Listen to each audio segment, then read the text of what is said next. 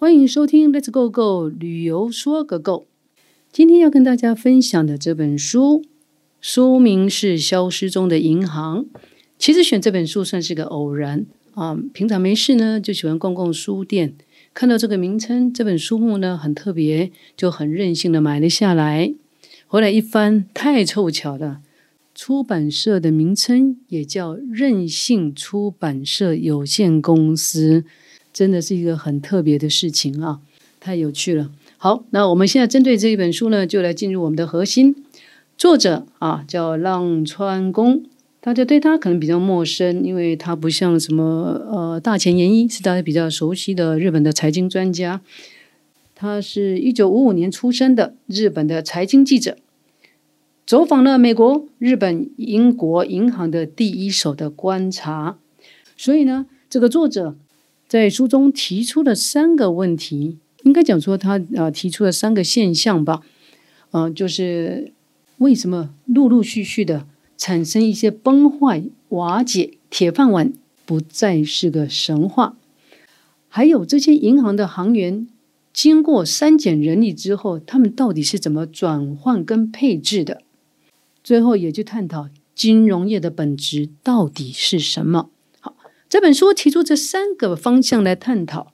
当中，他也引用了比尔盖茨啊，比尔盖茨在一九九四年的时候有这样的一个预言。比尔盖茨说：“金融始终是必要的，但现在银行的形态将会消失。”其实我看完之后，我觉得最简单的方式就是从银行的过去、现在以及未来，我们大概就可以去找出一些答案。其实远在十字军东征的时候，当时啊要出征之前，国王也好，将领也好，他们就会将庄园或者一些财产交给一些传教士代为管理。那这个动作呢，其实就是现在信托的一个雏形。过去的银行为什么是铁饭碗？呃，尤其是世界呃，就二次世界大战之后，我们回想台湾的环境就好了，百废待兴。几乎做什么都赚钱嘛？不晓得有没有印象？老一辈都觉得我把钱存在银行，再赚的钱再存银行，再赚钱再存银行，光是利息的收入，大概我退休就没有问题了。换句话说，银行就是在赚这个所谓的存贷的利差，所以它就是一个良性的循环。嗯，如果年轻的朋友没有印象的话，回去问一下你的爸爸妈妈，以前我们钱存在银行，大概就有利息。存的越多，利息越多，大概养老都没有问题了。这是过去的那种所谓的黄金时期。二零零八年啊，就雷曼兄弟泡沫化了，这应该算是一个零利率的时代。一直到现在两千零三年左右吧，就已经有所谓的负利率。好，我们要弄清楚哦，负是正负的负，不是负数的负。啊，如果是负数的负，那就很好啦。存了一百块，利息来十块，要一百一十块的利息。那个台湾话叫做一里个凹落去，但现在是负利率，就是负数的负。好，那所以现在的情况呢，银行之所以会那么辛苦，啊，按照书中作者的分析，哈，从美国、英国以及日本这种种的迹象，他提到了几个专有名词。作者提出来一个叫量化宽松，一个是负利率时代，一个是竞争力的下滑，一一的来做一个分析。像量化宽松这个专有名词，它其实算算是一把双刃剑。这个量化宽松，有些经济学家把它称为啊，简单说叫做印钞票啦，简单说就叫庞氏骗局。但是这个专有名词，我们必须要有在。比较完整的解说，有些时候中央政府他为了要刺激整个投资环境，他就印钞票，印了钞票，他买了一些企业的啊所谓的呃债权，那公司的债权呢买卖了之后，他有一些现金的收入，他就在存到银行，那银行拿到这些钱之后呢，他再去做放贷，那在当中当然也有一些配套措施，比如说银行收到你们这些的存款啊，它最高放款只能是九十个 percent。也就是说，如果今天我收到一千块，我放款最多放九百出去。好，那当这个啊 A 公司存了一千，我放了九百出去，B 公司借了这九百啊，他再就去投资啊，那 C 公司再来，我又可以再贷八百一十，就这样以此类推。好的投资环境的时候，它就是个加成作用。那政府也希望透过一开始它的所谓的印钞票，所谓的买公司的债权，能够刺激全体的经济的发展，投资环境的啊一个融景。但是如果投资的标的物没有那么明显的时候，有可能最后银行也会有这些的呆账产生。好，那现在银行。啊，配合中央政府的这些的决策，这个量化宽松也变成是一个普遍的现象。所以现在是量化宽松、负利率、负利率呢很难去解释。不过呢，我自己的亲身体验是，在日本读书的时候，存的钱到银行，不管存多存少，都有利息的收入。但是隔了大概五六年，到美国读书的时候，一样啊，生活费什么存在银行。可是基本上留学生嘛，大概也没有什么太多收入，大概只有有进没有出。所以当我存的，比如说三千块美金，到后来变两千块到一千块，哎，哦，就奇怪咯，钱存进去，他告诉你每个月你有个 minimum，就是你的 deposit，应该讲说你的银行存款如果低于多少钱。存款额的时候，银行就会通知你哦，很抱歉啊，因为你呃低于多少的水平，我们要跟你 charge service charge，就是每个月要多收大约三块钱美金的管理费。那时候就觉得怪怪的，但是也也没办法啊，就是尊重嘛。那么我们现在在讲说这个负利率的时代啊，这是我个人觉得，嗯，在当时也不晓得为什么以前存钱银行要给我利息，怎么到后来我要付钱给银行了？那这整个负利率的转变呢？就不像我们刚刚所讲的，在过去可能存款的利率有六个 percent、七个 percent，现在的利率大家应该感同身受。所以当越是这个利率低的时候，所以有很多的热钱呢，他就不太想存银行。哦，像在日本，我们看到很多的老人家，他是买了金库就把钱现金就放在啊金库里面，他都忽略到这个通膨的影响。那稍微年轻一点，或者他有一些概念的，他就会把这个热钱转到房市。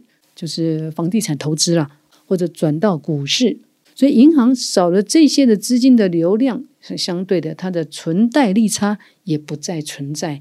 所以从过去跟现在，银行的投资就它的获利模式就有很大的改变。还有一个是一针见血，就是所谓的竞争力的下滑啊，因为我们也不陌生，这些年来听到一些很特殊的专有名词，像金融科技，中文懂。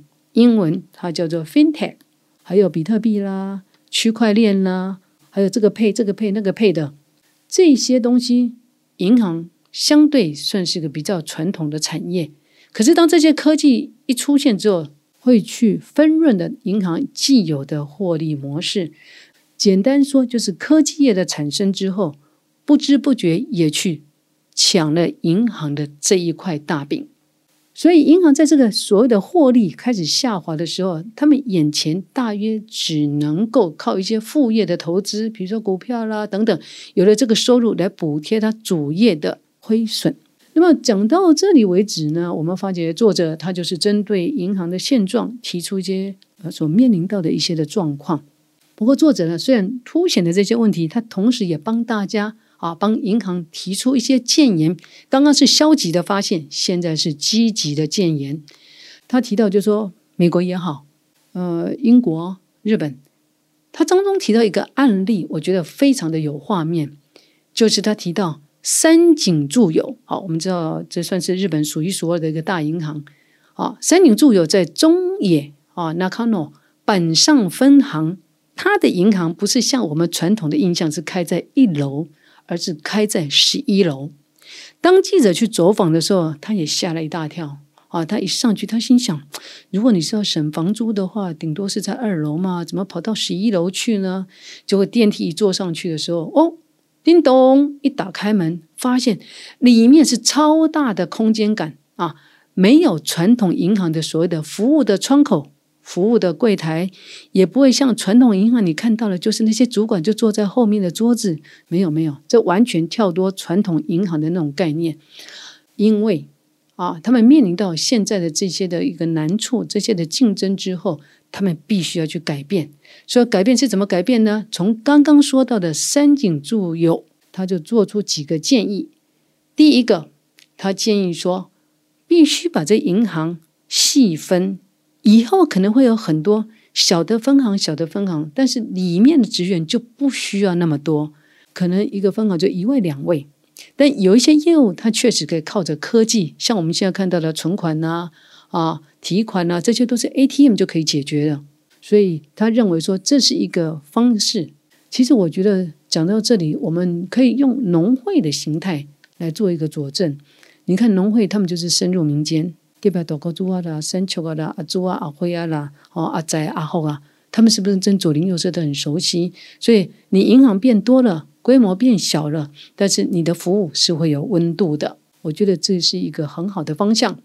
第二个，他也明确的提出，他说银行实体银行的弱点，他认为说哦，你们来存钱、来提钱，哦，我的柜台啊，服务的窗口、服务的柜台，然后就有配置专人，这个这些琐碎的事情，我也没有什么直接的获利，那不如我把这个业务就外包吧。可是这也才是你的武器，你应该转换一个心态啊，让你们能够像农会一样的去接触你的左邻右舍。你必须要去服务那些小富的族群。什么叫小富族群呢？说穿了，就是你们必须要去帮消费者，不只是他的存放款，包括他的信托、他的寿险、他的证券，可能就必须提供一条龙的服务。再来就是啊，他建议就说要有个异业的合作。我认为这个很清楚的指出，银行毕竟不是科技人才啊，你可以借重，但是大象翻身比较慢。你与其什么事都要自己开发 APP 啦等等的，也就是说，你既然没有办法打赢你的敌人，你的科技敌人，你不如就跟他异业结合，与敌人共舞了。他提出的这些建言呢，也得到印证。我们回头想想，像农会。农委为什么它的业务可以发展那么好？它个区域性真的就是左邻右舍，你的所有的状况我都很熟悉。你需要的服务我可能可以更精准，而且可以提供有温度的服务。再来，过去银行都觉得啊，你们来代缴信用卡费用啦，你们来缴一个什么水电瓦斯费用，我要拨出这些人力啊，结果我白谈白谈，直接都转给便利超商。结果便利超商，你不要看他一笔赚你一块钱两块钱，他赚到的是这些的大数据，对，大量收集、大量的分析。所以呢，我觉得这本书呢，呃，一简言赅啊。那么，因为台湾被日本统治了五十二年，所以日本现在银行的状况，其实也有可能是台湾未来的一个缩影、一个写照。你针对一个产业。你问一个人、两个人不准，你应该去了解它的生态。同样的，现在各行各业都已经是微利时代，所以银行不见得再是一个铁饭碗。所以，如果你想要进入金融产业，这本书值得你来看看；或者你是对金融类的呃股票啦、投资有兴趣的人，也应该去了解一下。那么，今天这本书呢，《消失中的银行》啊，我们也希望啊，大家看了这本书，或者是。